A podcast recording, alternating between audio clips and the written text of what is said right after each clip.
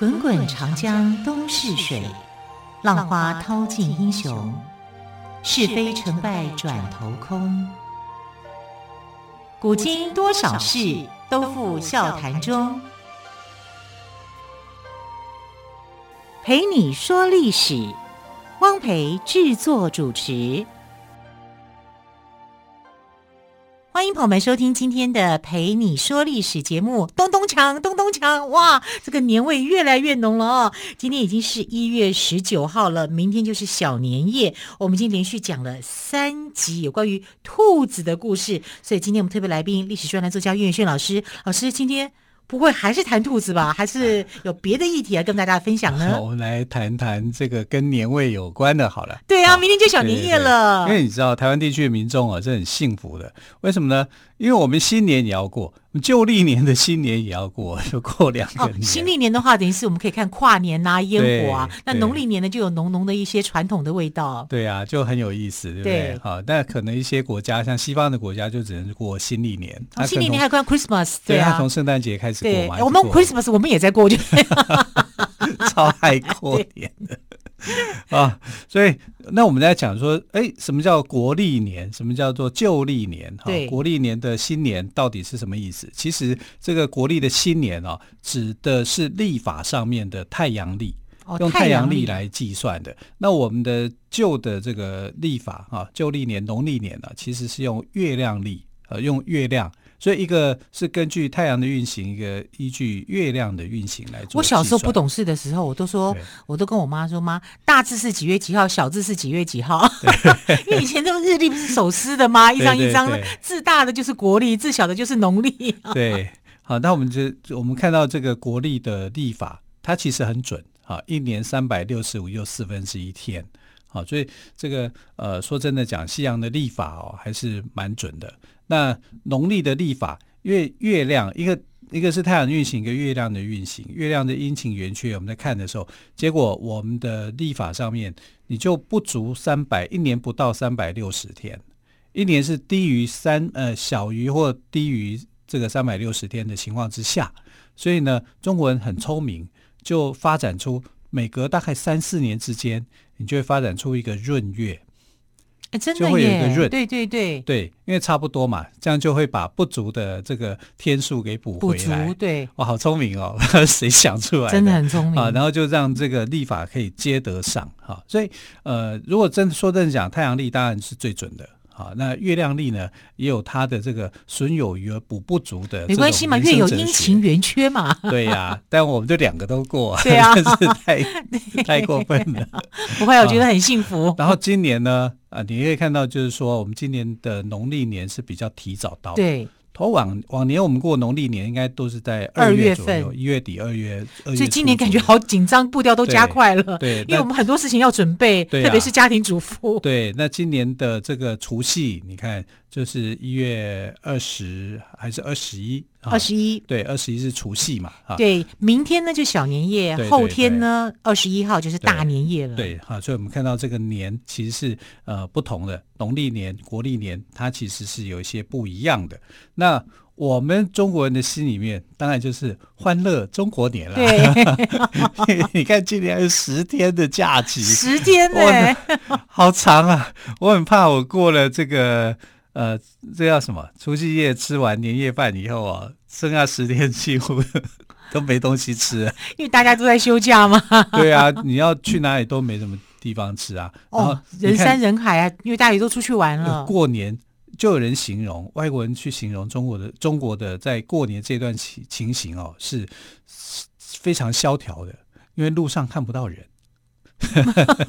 然后家家户户都关门，团聚在家里啦。对，但是景象是这样嘛。对，他以为说这个好像这段时间发生了什么事情，但没什么事情啊，我们过得很快乐啊啊，我们会做一些快乐的事情去过，即便是有疫情的这样的威胁的情况之下了啊，我们还是要让自己好好的去享受这个团圆团圆的一种温暖的气氛啊，然后或者是说在这段时间可以好好的休息。嗯哼，说真的，十天。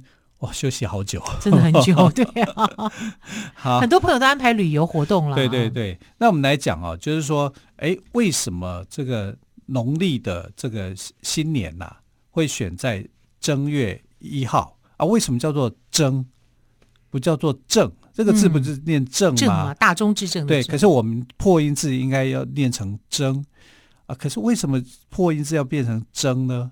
这其实跟秦始皇有关联啊。这跟秦始皇还可以讲到这么远的地方。对对对，因为秦始皇统一六国，当了皇帝以后呢，他就觉得要把这个正月改名叫正月，因为正月它的名字叫嬴政嘛。哦，啊、可是字不同哎、欸，字不同，但发音相同啊，发音相同也不行，不行啊，就要避讳，要避讳，要犯了他的忌讳啊，所以就要把这个正读作征啊，因为我征服你们了啊，征，他就要改为叫做征啊，所以从呃秦始皇时代这个。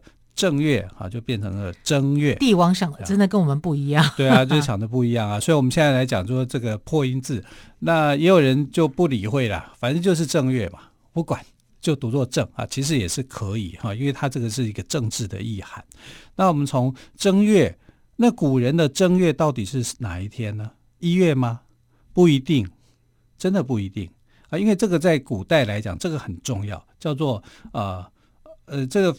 叫做正定正朔，定正朔这个事情跟易服色这两件事情，哈，是古代的那种政权的交替的时候，他们所要强调的部分。所谓的定正朔，就是把正月给定出来，哪一天叫做哪一个月叫做正月，一年有十二个月，每个朝代正月不一样。你想想看哦，这是不一样。夏朝的正月在一月。对不对？然后夏朝被推翻了，夏朝被哪一朝推翻？对，商朝。商朝推翻他以后，他就把正月往前提，十二月是他的正月。哦，所以每个朝代的正月是不一样的。不一样的。那商朝被谁推翻？周。被周朝推翻。周朝推翻以后，他就把十一月定为正月。又再往前推一个，就再往前推一个月。我我比你再提前。对对对。那周朝被谁推翻的？统一六国的是谁？秦始皇啊。秦始皇就把正月提早到十月，又再往前推，又再往前推一个月，所以就这样往前往前推。那如果你朝代一直换，就 又又退回原来的一月。对 对对，啊，那到秦始皇为什么要把十月定为正月？刚刚就讲的，这叫做定正朔。定正说各个朝代它都不一样的。好，从夏商周开始，他们其实都。啊，把这个夏朝是一月嘛，啊，一月以后呢，你看商周就变成十二月跟呃十一月啊，那把正月给提前了，所以所谓的正月不不一定是在一月啊，在各朝代过年的时候，那个时候也没有那么浓厚的过年的气氛啊，比较浓厚的过年气氛从唐朝以后开始，到宋朝的时候最蓬勃，到明朝的时候发展最完整。啊，那我们可以呃有机会还会谈到这一段的历史。那你到十月的时候呢？十月正好是农忙告一个段落，十月是收获的季节，啊，有一些呃地上的农作物都收好，所以有收东西嘛。对，对你收好以后，哎，所以秦始皇很聪明啊，我定在十月，十月以后是丰收的季节，大家心情会怎么样？很好，很放松，很放松，那好好的过冬，这样对。好，所以呃，这个他把正月定为十月，但是定为十月以后就很寒冷啊，嗯、接下来的十一月就都很很很寒冷，非常的呃，你可能就是过得要很辛苦啊，所以你可以看到，就是正月啊，定在一月以后，固定在正月一月以后是汉朝以后啊，汉朝谁定的知道啊？汉武帝。汉武帝在汉武帝之前，那他定一月的原因是什么呢？因为他觉得这一天最好、最舒服，他要回到夏朝的那个夏历。嗯、夏历的正月是一月，是啊，所以他就他找了一些天文学家跟历史学家，就是天文学家包括啊、呃、当时的落下红，他是一个很有名的一个呃天文的一个一个人才啊。历史学家就是司马迁嘛，啊，所以司马迁跟落下红呢，他们就写了一个历历法。叫做太初历，啊，这太初历就是汉武帝的的那个年年号哈，太初，他在太初的年号的这个时期就编了一套的这个历法，天文历法，好让各个朝代可以使用。哎，我这样听下来的话，汉武帝是很用心来定这个正月的，他并不是突发奇想，什么灵感一来灵光乍现哦，他自己改自己的感觉，对气候的感受，他是真正的找有研究的人。怎么样来定定这个正月，来对农民跟这个整个国家有利的？对啊，因为你你定在十一月、十二月 这种天气那么冷的时候，好像没什么意思嘛。要要定在就是大概呃接近春天的时候。对，所以所以你看到我们现在的这个农历年哦，多半来讲都是在小寒跟大寒之间啊。那你过完农历年之后就是春天，对，就是立春。然后从这立春开始，我就做各种二十四节气的准备的这种工作。所以，呃，汉武帝在思考这个时候，他其实有思考近二十四节气农忙的时间。嗯、那你这种农忙的时间，考虑比较周详，周详。然后你这个农忙一过，这整个整个来看，最好的正月定在一月，而且一月是夏朝。所以我们现在的这个农民历叫做夏历哦，这就沿用到现在。对对对，就从汉朝一直沿用到现在啊，就是。从这样的开始的，不然之前有十月的，有十一月、有十 二月的都有。我就是要跟你不一样就对了。对啊，到这个太初历制定以后，因为太初历是呃历史上第一个出现的正式的。历法的一个推算的一个结果，在此之前有没有？应该也有，嗯、只是没有像汉朝那样子哦，就是那么完整啊、呃，完整用文字记下来、嗯。因为当时的文字也还没有说非常的确定下来嘛。到汉汉朝的时候确定下来，然后这个当中曾经有一次例外啊，就是正月又被改了。什么时候呢？武则天时期哦，武周时期。所以因为他国号叫周，所以他用周人的历法。啊，周人的是几月？十一月，所以又改回十一月，又改回十一月。可是还好，就是武则天是当十几年而已，所以所以后来又再改回来，又改回到一月。哦。原来这个正月还是有故事的哦。对，好，我们先休息一下，再继续请岳勋老师跟我们谈一些关于中国年的故事。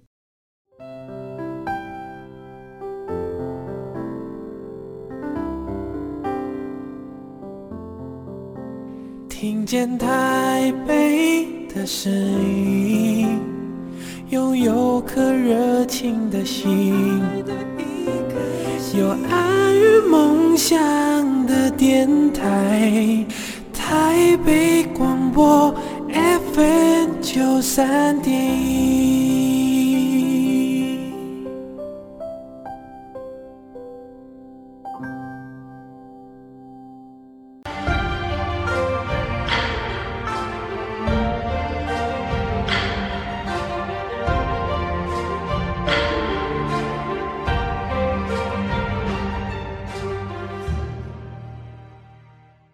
明天就是小年夜，后天就是大年夜了哦。转眼间，感觉今年的农历新年来的特别的快。我们的特别来宾，历史专栏作家岳远逊老师，今天也跟我们谈到了，原来正月哦，每个朝代还不一样的哦，一直到了汉武帝的时候，从夏朝这之后有一些转变，汉武帝才把它定下来了。那当然，中间这个武则天改变了一段时间，但之后又回到了。正月就是农历的一月这个时间，对，成为夏朝的历法啊，因为夏朝的正月就是一月啊。那这个这个实在是对一个呃汉武帝所做的这个事情啊，影响很深远。你看，影响了几千年啊，大家对年的这个正月的概念就开始固定下来了。虽然当中呢，武则天像是一个小插曲，因为她的国号叫周嘛。所以他就必须啊，从周的立法里面去改哈。那这个是他的一个个人的看法，可是大家已经习惯了啊。从那么长的一个历史里面来讲，啊，就是已经习惯就是正月啊来当做是一年的开始。那这样的一个一年的开始里面有一个含义啊，因为我们知道刚刚这个歌曲里面不是讲年寿，对不对？年为什么会是寿呢？其实你看。岁月是一把杀猪刀，不是他不是在讲一个动物吗？年兽，对，因为年其实它就是一个时间的概念，年就是时间的概念。一年有三百六十五天，哈，这是阳历，哈，或者一年有三百六十天，然后加上再去闰，哈，这是阴历，啊，不管是阳历或者是阴历，它就是代表着一段时间，所以年是时间的观念。啊，但这个是抽象的啊，这个抽象的东西被具体化成为怪兽，为什么？因为这一年里面呢，你有太多的不幸跟太多的痛苦，在过去的时代里面呢，啊，老百姓所承受到的这些痛苦，可能是来自于什么？来自于天灾啊，来自于洪水啊，来自于野兽啊，在远古时期啊，来就是这样的，你就觉得说，哎，好难过啊，可是。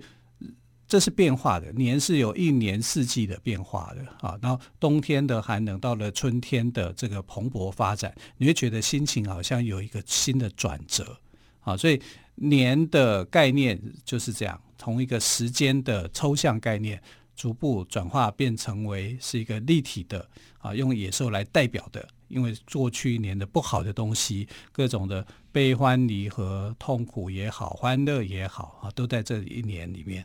都要过去，都要过去以后，你才会有一个跨越啊，然后才会也享受一个新的年，因为新的年又开始，新的年又开始，你会不会又是悲欢离合，又是各种的滋味又来？当然是，所以我们就一年一年过啊，就年年难过，年年过，年年的痛苦忧伤，你不要把它当成是这个，好像就是很难过年啊，很很不好过，因为今天的担忧。好，不要让明天来做承担嘛，就是今日的忧愁今天担，担过就好。好，所以年有这种期许，有这种盼望。我个人觉得，中国过年的时候啊，这些有智慧的、古老的中国人，他的想法是这样的：就是你把过去的一年的不好的东西给抛掉，啊，迎接新的未来。新的未来会不会一定很好？那要看你的努力。啊，所以就是呃，努力去过新年，过好每一天啊，精彩的日子就过好来。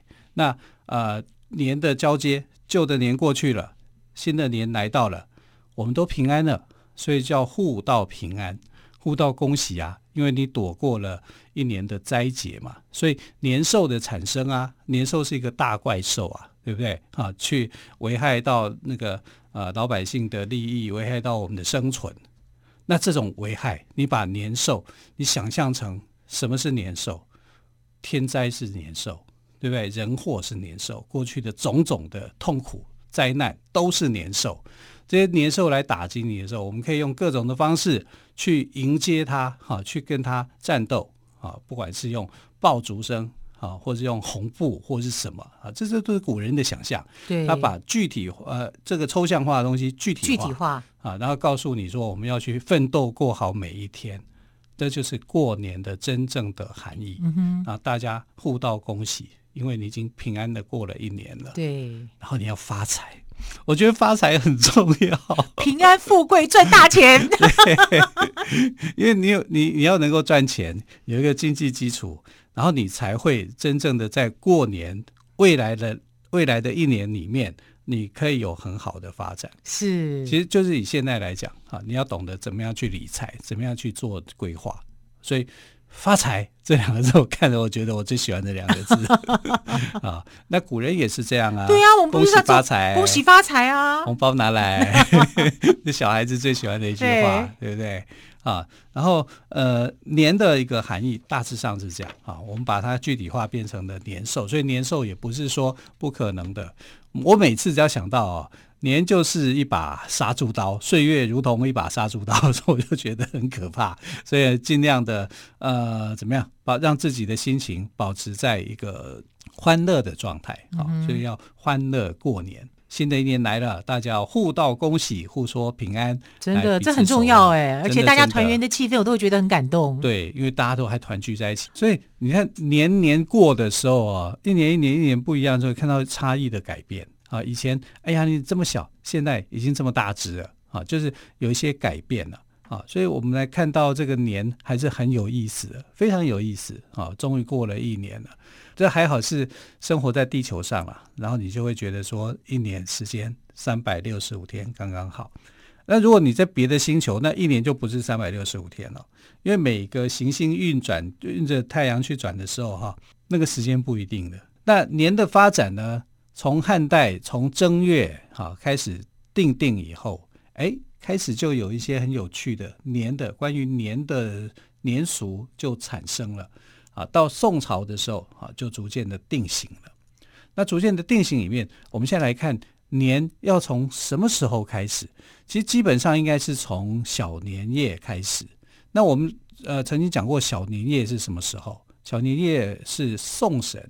送神那个时间啊，就是呃农历的二十三或者是二十四啊，这一天开始其实才算是这个比较狭义的那个过年。从因为从这一天开始，神都不在了，然后你要开始去做才可能打扫嘛，大扫除。对，大扫不只是环境，你连神的敬神的那个神柜、神像什么都可以拿来都要打理，对对对，都可以做做那种。这个是一个很大的一个工程。然后接下来你要做什么呢？你要做。年节的准备，为什么要准备这么多？因为过年以后你不可以杀生，当然这有日子啊。他是说，女娲在造天的时候，造世界的时候，啊，中文相信就是说，呃，女娲是创造世界的，有点像上帝那种角色。那她创造了七天，那七天就有七个动物产生。第一个动物是谁呢？是鸡。啊，所以大年初一叫鸡日，鸡日就怎么样？你不可以杀鸡，啊，在这一天你不可以再去宰，啊，你要你要做好的话，应该是除夕那一天，好，今天鸡日，第二天是猪日，然后第三天是狗日，啊，第四天是羊日，然后再来是牛日。哎，老师，我不太懂哎，那你说鸡日不能杀鸡，那我就可以杀个杀别的吗？不行啊，但这一天首首要的是鸡为主。就是反正动物都不能杀就对了啦。对对对，就是初一到不能见血初一到初七，嗯、啊，这有七种的动物哈、啊，你是你要特别去遵规范哈，就是说不可以宰杀的。第一天鸡、猪、狗、羊、牛、马，然后第七天是人，嗯哼，不能杀人。啊所以古代行刑的日子不能够定在初七哦，是指行刑的日子。对对，你要杀人的时候，那些杀人犯哈，他在初七是不可以行刑的，不是行刑日，但是保留一种对年俗的一种尊重。女女女娲在造人的时候哈，造这个世界万物的时候啊的一种尊重。所以呢，这个也称为叫做鸡日、牛日、马日、羊日、人日这样。那我们从这些纪念里面就可以看到这个呃中国人的一些想法。整个来讲啊，就是二十四号送神完之后，你做那边东做一些过年的准备，其实是因为从初一开始这段时间有些禁忌，你不能够再去屠杀宰杀一些什么东西哈，不可以屠宰。嗯哼，你也许可以预留啊，但是你不能够去屠宰，因为人家不会卖。传统上面来讲是这样，我、哦、没有传统上直接是休息的，对、啊，可能超级市场有了，对，哦、就是说你要在除夕之前，当天之前你要先准备好，对对，对，所以就有很多人会去准备一些呃祭祖祭神的东西啊，嗯呃、早点准备吧，反正每年都这样子过啊，对，对啊，准备充足，家呃大家团圆一件美事一桩了哦，好，总之呢，除夕呢。最开心的就是吃团圆饭，向长辈磕头，祝福新年平安，然后领着红包压岁钱。除夕守岁过了子时，也可以为家中长辈添寿祈福。新年呢，就成了中国传统节日中最受瞩目的活动。对，好，非常谢谢岳迅老师今天跟我们说欢乐中国年的故事。老师，谢谢喽，谢谢。谢谢。好，虽然呢，今天还没有到过年，后天才是真正的除夕啊，大年夜。我们也要先祝福朋友们前途似锦。兔来运转，扬眉吐气。好，亲爱的朋友，我们明天再会喽，拜拜。